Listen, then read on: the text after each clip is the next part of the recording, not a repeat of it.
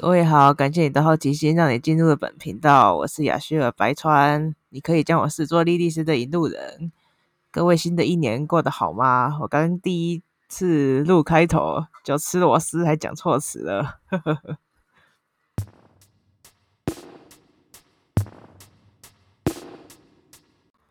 今天我们要介绍的章节呢，我看完之后有点沉重，而且。而且以拉维所处当时的环境，这类事情可说是稀松平常。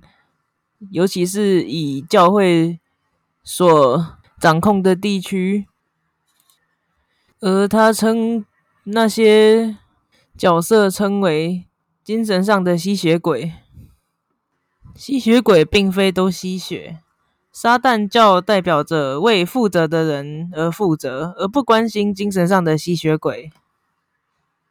有一些在地球上的人们能让别人感到责任感，甚至让人对他们感激，并且毫无缘由。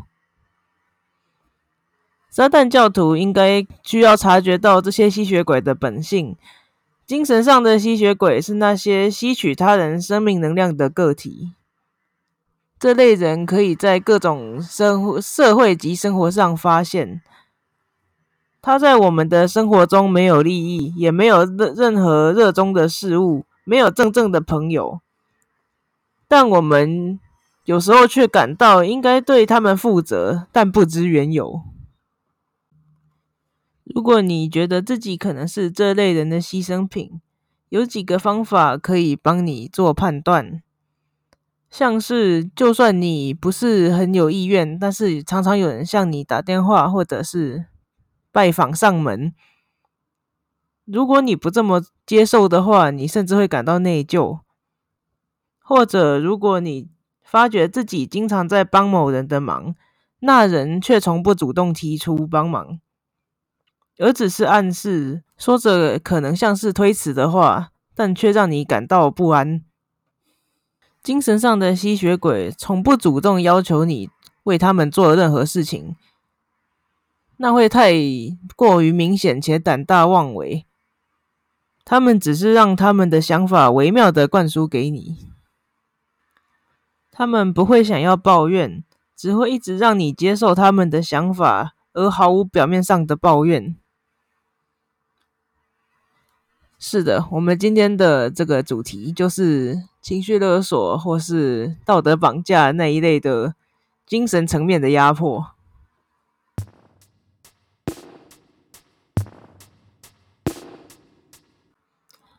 他们的罪孽无法定罪，因为他们知道什么该说，什么不该说，让你觉得自己一定要向他们交代。他们过于狡猾，而不会公然地向你要求，因为他们知道你会拒绝，有明确合理的原因回绝他们。他们中的大多数人拥有特殊的属性，能让他们更容易让你信赖，更具效果。他们有可能会假装无知或无能，让你自愿地、出于同情地为他们服务。以往驱逐魔鬼或元素精灵的传统方式是辨识他，然后对他驱逐。但对于现代的这些魔鬼，毁灭他们的方式是你的唯一解药。大多数的人表面上这接受这些邪恶的人操控。只是因为他们狡猾的控制从未被拆穿，这些大多数人只是将这些可怜的灵魂视作比他们更不幸的人，而接受为他们服务这一切，让他们感觉必须要尽所能的帮助他们。正是责任感或未知的内疚感，错误着引导滋养着这些寄生虫。精神上的吸血鬼得以存在，是因为他明智的选择了虔诚、富有责任感的物件作为他的受害者。当然，有一类人是只有在奉献的时候才能感到快乐，但我们中又有多少人是处于那一类的呢？不幸的是，我们通常会做不是我们真心想要做的事。虔诚的人会觉得很难在自愿与强迫的。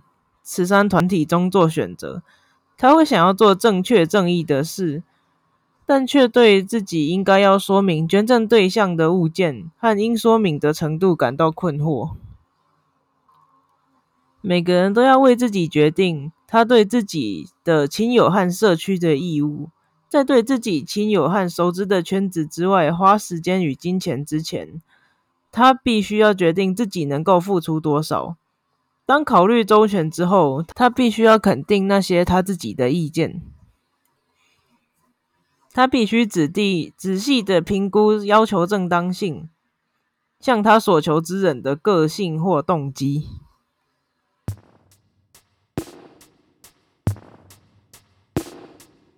当一个人在生活中经常说好的时候，要让他学得说不是很困难的，除非他一直想被人占便宜。他必须要在情况必须的时候学着说不。如果你同意施舍与他们的话，那些精神吸血鬼会逐渐地每天得寸进尺，直到你没有任何隐私，而你对他们的担心感会耗尽你所有的野心。精神吸血鬼会一直选择一个相对于满足生活的人，幸福婚姻、工作满意、对周围世界良好适应的人。精神吸血鬼选择选择破坏幸福的人的特殊原因，是因为他缺乏他的受害者拥有的所有东西。他会做任何能扰乱受害者生活的事，因此要小心那些貌似没有真正朋友，也对生活没有兴趣的人。当然，除了对你之外，他通常会告诉你，你对朋友的选择很谨慎，或者因为他对朋友的标准很高而不容易交到朋友。要获得并保持友谊，某人必须愿意贡献，而贡献是精神吸血鬼所缺乏的行动。但他会加快的让你满足他的每个需求，让你成为周围人们中真正凸显的例外。你是少数值得他友谊的人。不过，在这里，拉维的观念就是，如果双方之间的利益各有交换的话，就算失礼了一点，其实也不算是精神吸血鬼。就算那很失礼，但你也要想着自己是否也曾经造成别人失礼，而对方答应了。当然，这不是个值得推广的一种心态啦。但是。礼仪上要有，但是也不要去占别人便宜。我相信这个是以现代社会中比较理性而且适当的做法。就像这里写到，你必须要将它认作公平的交换。如果你的雇主让你做一点义务之外的事，但会考虑到临时的疲惫，或在你需要的时候给你放假。你肯定不会抱怨他是在占你便宜，然而你会在经常被某人叫唤，指望你帮忙，而当你需要帮助他却逃避的时候，你是在被吸血。有些精神吸血鬼会给你物质上的东西，从而让你感到自己欠他们什么，约束你。你的付出与他们之间的区别是，你的回报必须是非物质形式的，大多数的情况下啦。他们想要你感到他对他们有义务。如果你试图以物质的形式回到回报他们，会让他们觉得非常失望，甚至愤怒。在本质上，你已经出卖了你的灵魂。他们会一直让你谨记自己对他们的义务，而不真正的提醒你。作为一个撒旦教徒，应对精神吸血鬼的唯一方法是装傻。装作他们是真正的无私的，真正不想要回报的，感激的接受他们给你的东西，作为给他们的教训，大声到足以让他们听到的感激他们，并且走开，这样你就是胜利者。他们能说什么？当你指望不可避免的回报他们诚心的时候，你要说不，但要非常感恩的说。他他们自己说他们不求回报的，那么我们就心存感激的收下这一切吧。当他们发现你正从他们的魔爪中逃脱的时候，会发生两件事：首先，他们会表现得很糟糕，希望你以前的责任感和同情心回来；而当他并没有的时候，他们会展现真正的本性，变得更愤怒，想要报复。一旦你逼他们到这一步的时候，你可以扮演受害者的角色。毕竟你并没有做错事，你只是当他们需要你的时候爱莫能助而已。因为他们的礼物不求回报，那么应该没有难受的感觉。通常精神吸血鬼会意识到自己的方法已经没用了，不会强求，他不会继续在你身上浪费自己的时间，而会进行他的下一个目标。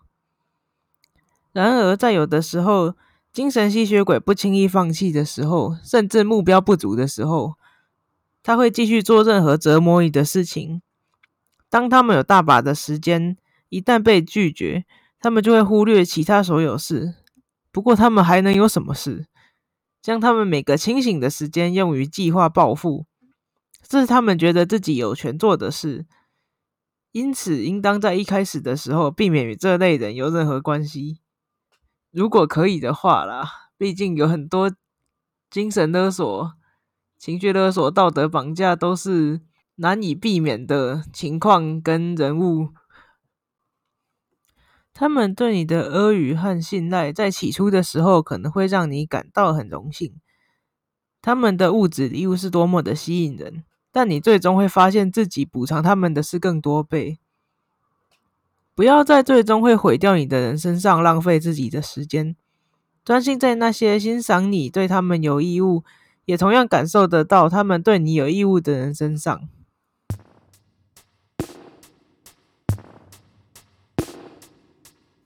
今天这集内容讲的比较像是碰到外人的精神勒索所必须要持有的心态，但是我相信，其实很多人所遇到的勒索对象都是自己的家人，而在外面工作很有可能常常碰到的就是应该算奥克。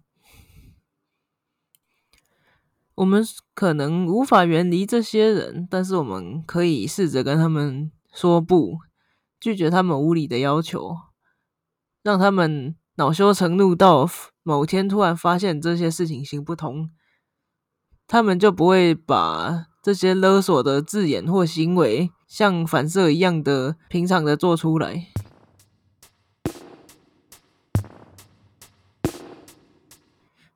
好了，今天节目就到此为止了。要记得随心所欲、理性思考，管好自己，尊重他人。感谢各位。